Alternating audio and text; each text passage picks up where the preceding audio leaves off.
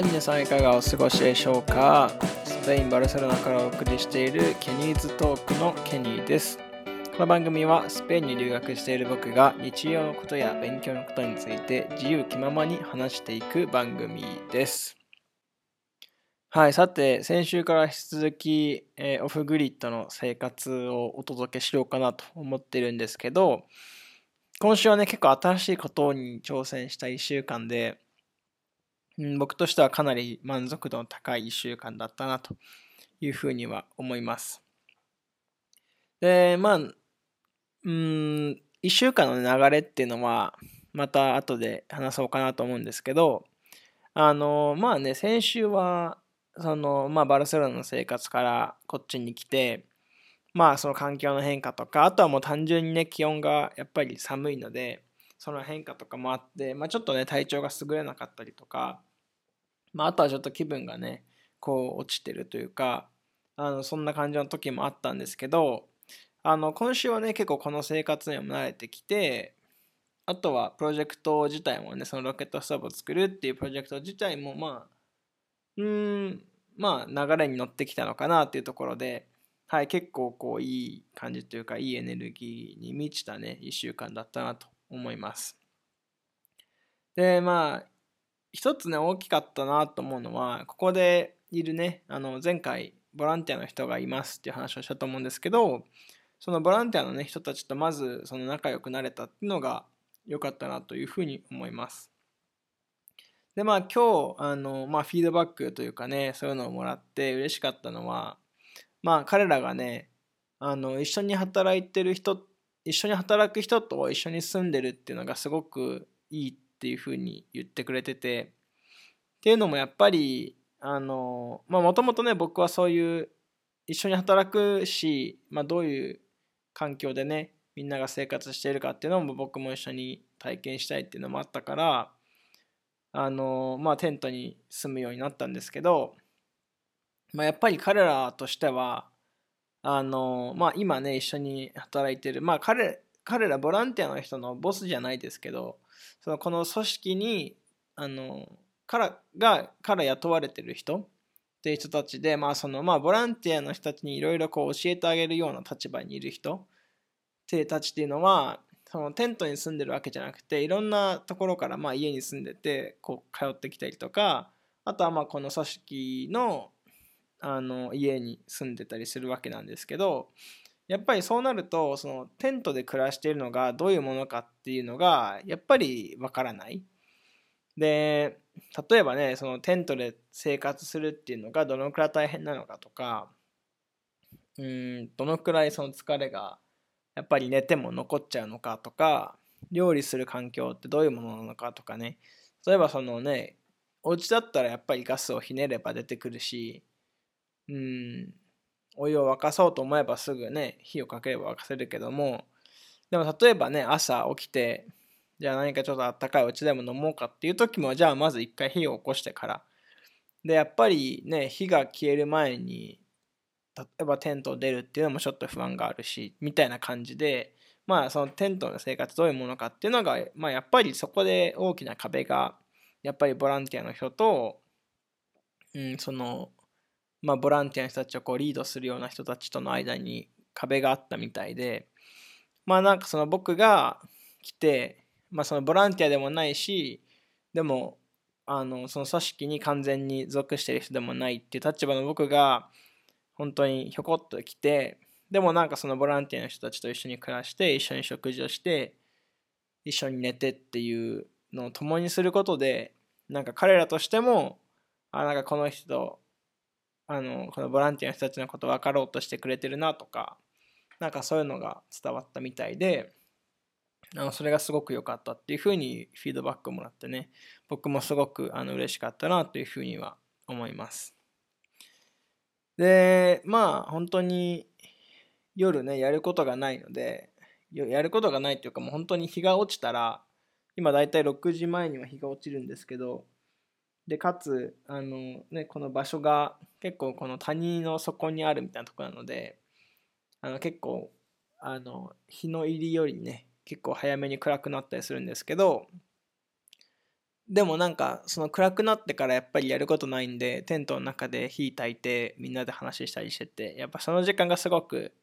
あのなんかこうボンディングの時間というかすごく濃密なあの仲を深める時間になってるなっていうふうには思います。はい。でまあねそんな風にもあって本当すごくこの1週間2週目っていうのはすごくいい1週間だったなっていうふうに思います。はい。で、まあ、あの、プロトタイプの方というかね、プロジェクトの方で言えば、まあまあまあ、やりたかったことというか、まあ僕がイメージしてたこととはちょっと違いますけど、でもまあ1周目からの修正もあり、まあこの1周目の後、じゃあ2周目で何をしようかっていう風な計画をしてたことっていうのは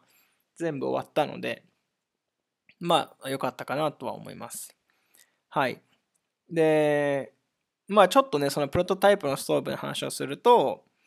あの、プロトタイプで作ったストーブは、まあ本当調理をするのにはすごく向いてるんですよね。で、まあ割と重いものにも耐えれるし、あの、まあすごくね、例えば、えー、10人分のお米を炊くとかになるとちょっと重すぎるかなってなるんですけど、ただ、例えばね、3人分、4人分のお米を炊くぐらいだったら全然耐えれるし、あのまあ火が大きく出てれば、まあある程度の明るさもまあまあまああるという感じで、まあ一応その携帯のライトとかね、使って必要な時使ったりってのありますけど、まあその火の元に、あの明るさの元にもなると。いう感じなんですけど、ただその、うん、ヒーターっていう面ではあんまり良くないなっていうのがまあ正直な感想で、まああの火を焚いてる時にやっぱりあの円円状にあの円柱状になってるのでやっぱりそのオープンファイヤーとかだと直にこうね空気がこうバーってこう横の方にも温まってっていう感じですけどやっぱりストーブだと割と上の方に熱がいってっていう感じでヒーターにはちょっとヒーターとしてはちょっと微妙かなっていうのが、まあ、プロトタイプのものです。まあ感想ですね。で、まあ、あとはやっぱり、その熱がね、やっぱりどんどん上に行っちゃって、で、あの、テントの上の方に、まあ、空気口というか、空気の、まあ、出入り口があって、で、まあ、その下の方からもね、結構隙間風がこうあるので、まあ、あったかい空気が、その、下に降り、まあ、あったかい空気なので下に降りないんですけど、まあ、その、テントの中に残らずに、まあ、どんどん上に逃げちゃってるような感じかなというふうには思います。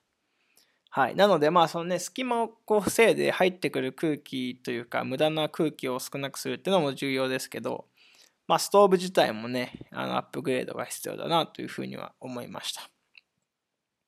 はい。ただね、その、まあ、割とやっぱりテントで、まあまあ、風通しがいいというかね、そのかなり隙間風が入ってくるような状況で、かつね、やっぱり場所、テントの大きさっていうのも限られているし、かつね、その、なるべく、なんかその、ものは買わないで、なるべく自分たち集められるもので作りたいし、かといってその何何年とか1年とか半年とかもかけれない。ここあと2ヶ月とかで完成させなきゃいけないし、あとはもうそのテントに住みながらのプロジェクトなので、なんかそのみんなをみんな一回どかしてそこになんか大きいものを作ってきますっていうのもできないっていう状況なのであのまあそのでかつやっぱり重要なのは調理用調理っていう目的とあとはその温めるってヒーターとしての役割をこう兼用させるようなねストーブっていうのを作らなきゃいけないのであのそこがね難しいなっていうふうには思ってます。で、あの、ロケットマスストーブっていう、まあ、ロケットストーブの原理を利用して、さらにね、ちょっと複雑な気候、そのあったかい空気を一回下に下ろして、それを、まあ、うん、アルミとか鉄のこうパイプを通して、うんと、まあ、部屋を温めて、それを煙突から逃がすみたいな、あの、まあ、ストーブがあるんですけど、そのストーブはメインの使い方としては、まあ、ベッドの下にそのチューブを通してそこがあったかい空気が通ってそのベッドがあったかくなるとかベンチの下にチューブを入れてそのそこのベンチを温めるとかっていう方法であのでそのベンチが温まることでその上に人が座ったりベッドが温まることでその上にベそのベッドの上に人が寝るっていうことで人が温まるっていう方法なんですよね。でまあテントとかっていう意味だとやっぱそういうのが一番効率がいいんですよね熱を人に伝えるには。っていうのもやっぱりあの空気をね温めてもあまあ普通の家であればあの空気を温めておけばまあまあまあある程度あのね暖かく感じると思うんですけどやっぱり外っていう環境なので空気をいくら温めてもすぐに逃げてしまうのでやっぱり何かねこうレンガとか石とかあの昆布とかねそのあの粘土と藁を混ぜたものみたいなものとかそういうものにあの一回熱を保存させてその上に人が寝るっていうのがやっぱり、うん、熱の伝わり伝え方としてはいいのかなっていう感じで、うん、やっぱり家だとねどどうやってその場所を温めるかっていうイメージだと思うんですけどテントとかってやっぱりどういうふうにその場所というか空気じゃなくてどういうふうに人を温めるかっていうあの考え方になるのでそこがちょっと難しいなっていうふうに思っています。でまあそのねベンチを作るっていうのもまあその無理なプロジェクトじゃないんだけどやっぱり時間もかかるしかなりあの莫大な材料が必要になるっていうのではいまあちょっとあのどうしようかなっていうふうに、はい、考えてます。でまあやっぱりねこのあんまりこのヒーター用と調理用っていうのを兼用にしてる人っていうのがあんまりいなくて、うん、それもね、ちょっと難しいところかなというふうには思います。はい、っていうのがね、まあ、あの、プロトタイプのお話でした。はい、まあ今後ね、またアップデートがあり次第すぐね、あの、ポッドキャストでもね、お話できればいいかなというふうには思います。はい。さてね、今週、まあそのいろいろ楽しいこと、新しいことがありましたっていうことでね、それをちょっとね、シェアしたいと思うんですけど、まああの、えー、月曜日、まずね、あの、先週もちょっとお話ししたんですけど、まあ近所の人の、あの、まあお手伝いみたいな感じで、あの、まあみんな近所の人が集まるんですけど、先週はね、ちょっと、あの、月曜日の夕方にこの場所に着いたのでその月曜日のアクティビティには参加できずにいたのであの今週が初めての参加になりました。で僕たちだけじゃなくてねそのまあ77家族というか家庭というかねそのくらいの人たちがいてまあみんなで8時ぐらいからこう作業してでご飯食べてちょっと作業してお昼食べてみたいな感じだったんですけど、まあ、作業がねすごくあの面白かったです。で、まず何をしたかっていうと、まあ、今回このお手伝いに行ったところは、まあ、あの放牧というかね、牧畜をしているあの家族で、で最近あの2頭のヤギを、まあ、屠殺したということで、そのヤギをね、あの使って何かしようということで、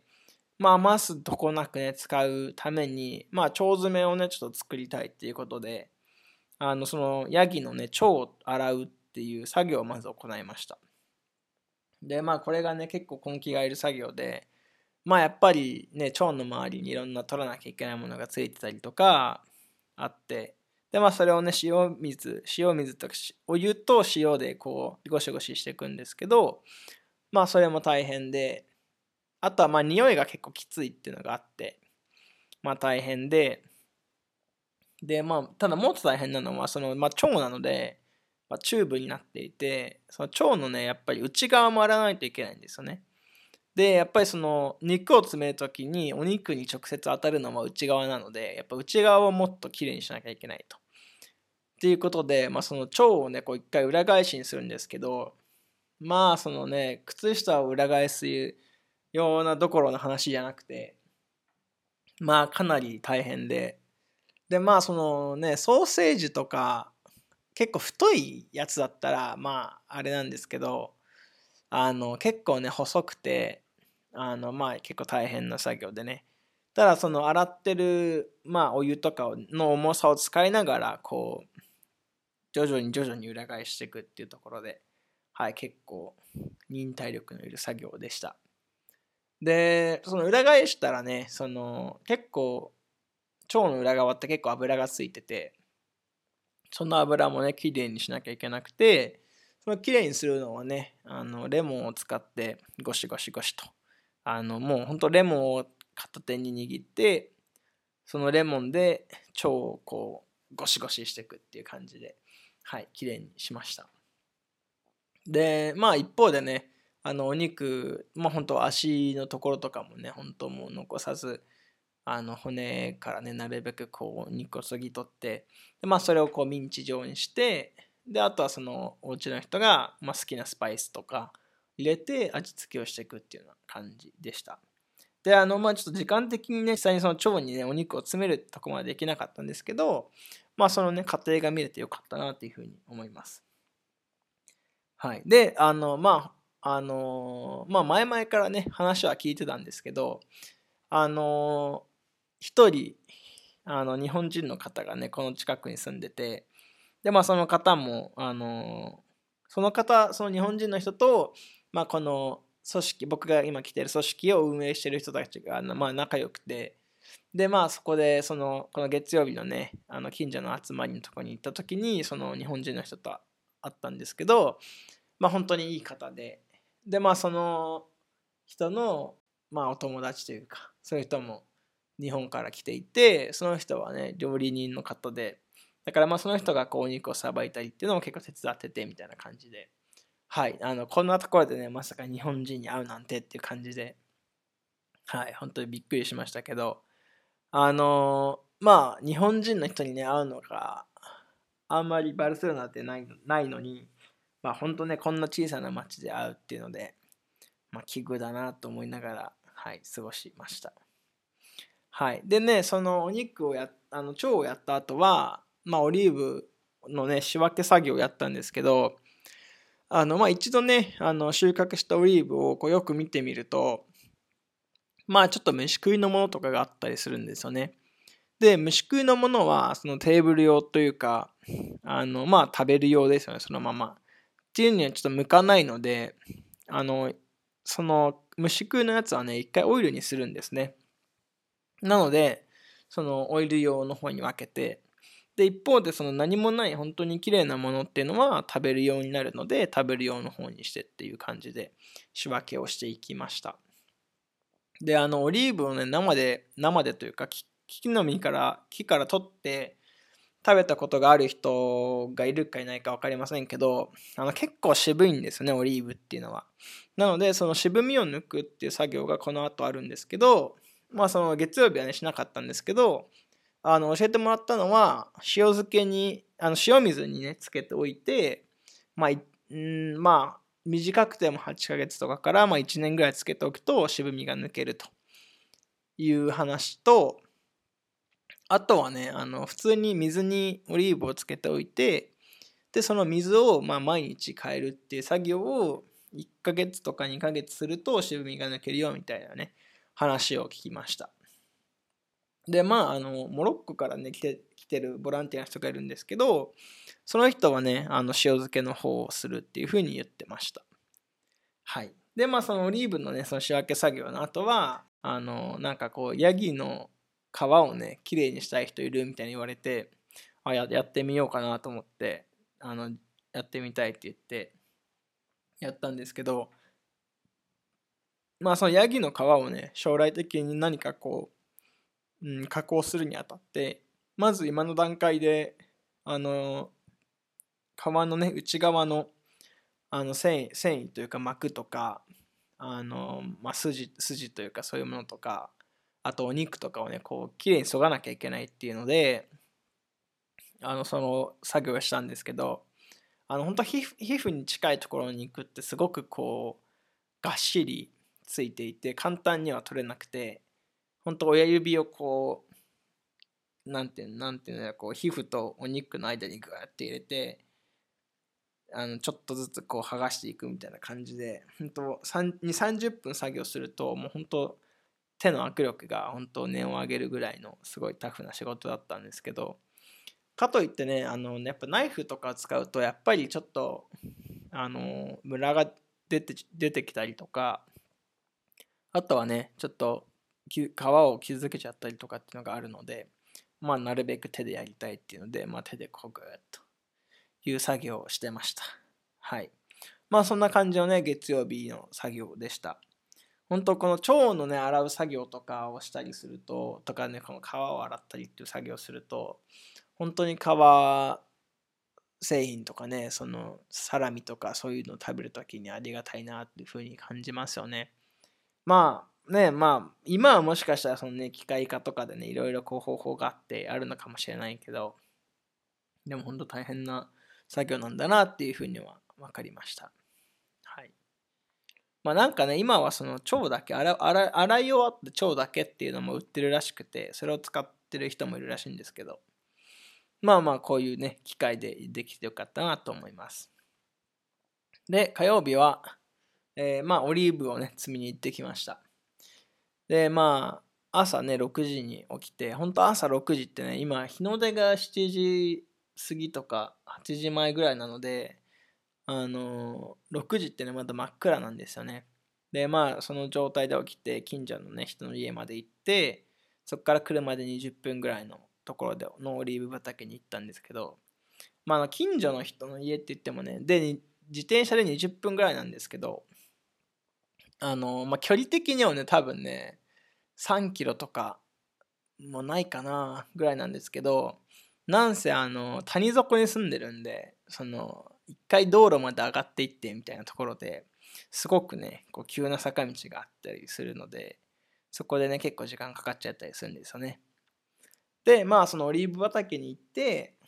うんまあ12時ぐらいまで作業してきたんですけどまあなんかね今年は結構不作の年だったみたいでまあ本当少しだけなってる木もあれば全くなってない木とかもあったりしてうんまあちょっとあんまり収穫量的にはあんまり満足のいくものじゃなかったなっていうようなあのみんなのイメージというか感想でした。はい。で、まあそのオリーブのね、あのー、積み方っていうのは、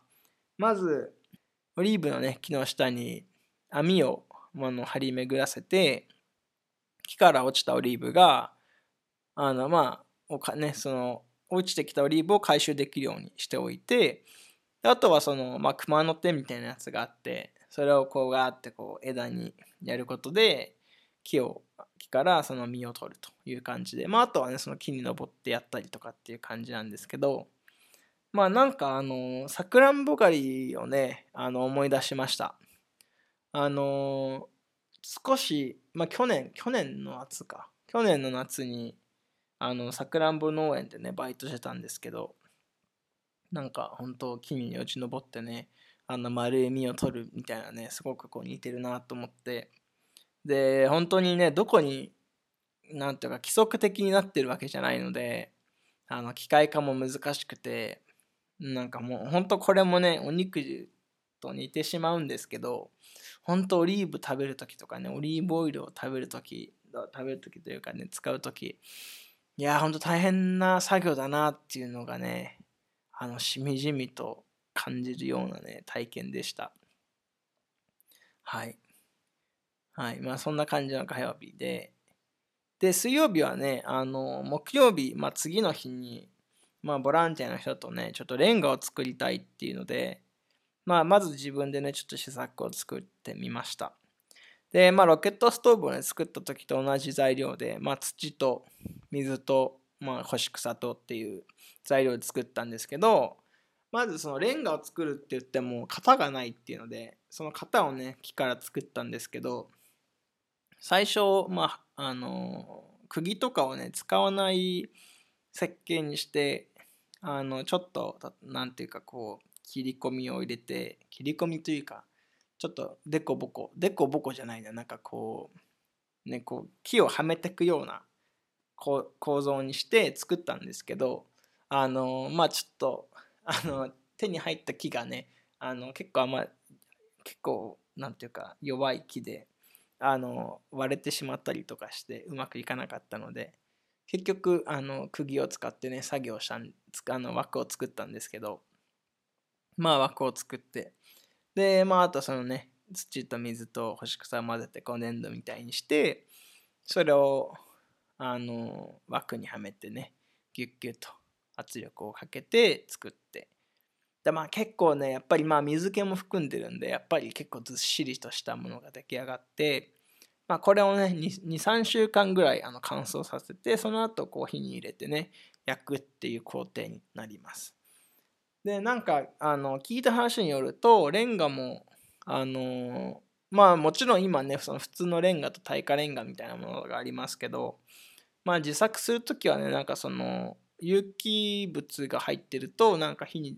強くなるみたいな話を聞いてじゃあまあそのねあの干し草も入れてやろうかということになりました。はい。でまあその夕方ねあの買い出しに行くということでまあそのボランティアの人たちの分のね食料とかをあの毎週1回買いに行くんですけどまあいつもはね僕行かないんですけどまああの他の人が忙しくてっていうのでまああの団体の人と一緒にね買い物に行くことになりました。でまああの街に本当に出るのが本当来てげうんだから1週間2週間弱ぶりだったのであのなんかねそのマスクつけたりとかなんか街に出てるなみたいな感じではいなんか変な感じでしたけどあのあとね街で結構量り売りのお店っていうのが結構多くてなんかバルセロナよりも多くてあの本当にあいいなっていうふうに思いましたね。うん。であとはその物価もねかなり安くてナッツ類とかドライフルーツとかうんとまああと豆とかねあの小麦粉とかそういう量り売りのところで結構体感半額ぐらい安いんじゃないかなっていう感じではいすごくねいいなって思いましたね。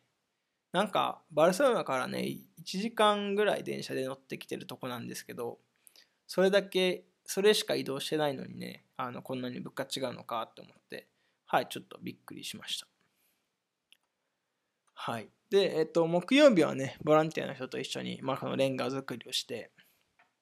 でまあその前日のねそのプロトタイプを見ててちょっとね大きく作りすぎたかなと思ってあのー、まあちょっとちっちゃめに作ろうと思ってあの今回はねちっちゃめのやつにしてでその型もねそのボランティアの人と一緒に作って型を作って粘土を一緒にこねて型を入れてみたいな。やって大体6時間ぐらいね作業してみま、えー、しました。でまああのボランティアの人の 1, 1日のそのまあ労働する時間っていうのが6時間っていうに決まってるのでまあちょうどよくて。であの集めてきてた土も全部使い終わって。で結果その6時間の作業で17個だったかなレンガが作れたので。はい。あのこれもねだからその昔の人ってねそのレレンガをねこうバクめちゃめちゃ使って家作ったりね昔の家がありますけどこれどうやってレンガ作ってんのと思って。はいちょっとねあのびっくりしました。だって4人であの2人こうこねて1人があ2人がこう詰めてみたいな感じでやってたんですけどそれでまあだからこねてね材料を集めてきたりとかする時間を除いてもうーんまあ今回はねその砂を土をこうふるいにかけたりしてたので時間かかったりもしたんですけどでもそのこねてる時間だけでも2時間半とかだって17個なので家1個作るのに何人の人が何時間働いたら作れるんだろうみたいな感じでね。はいあのいやーと思って入りました。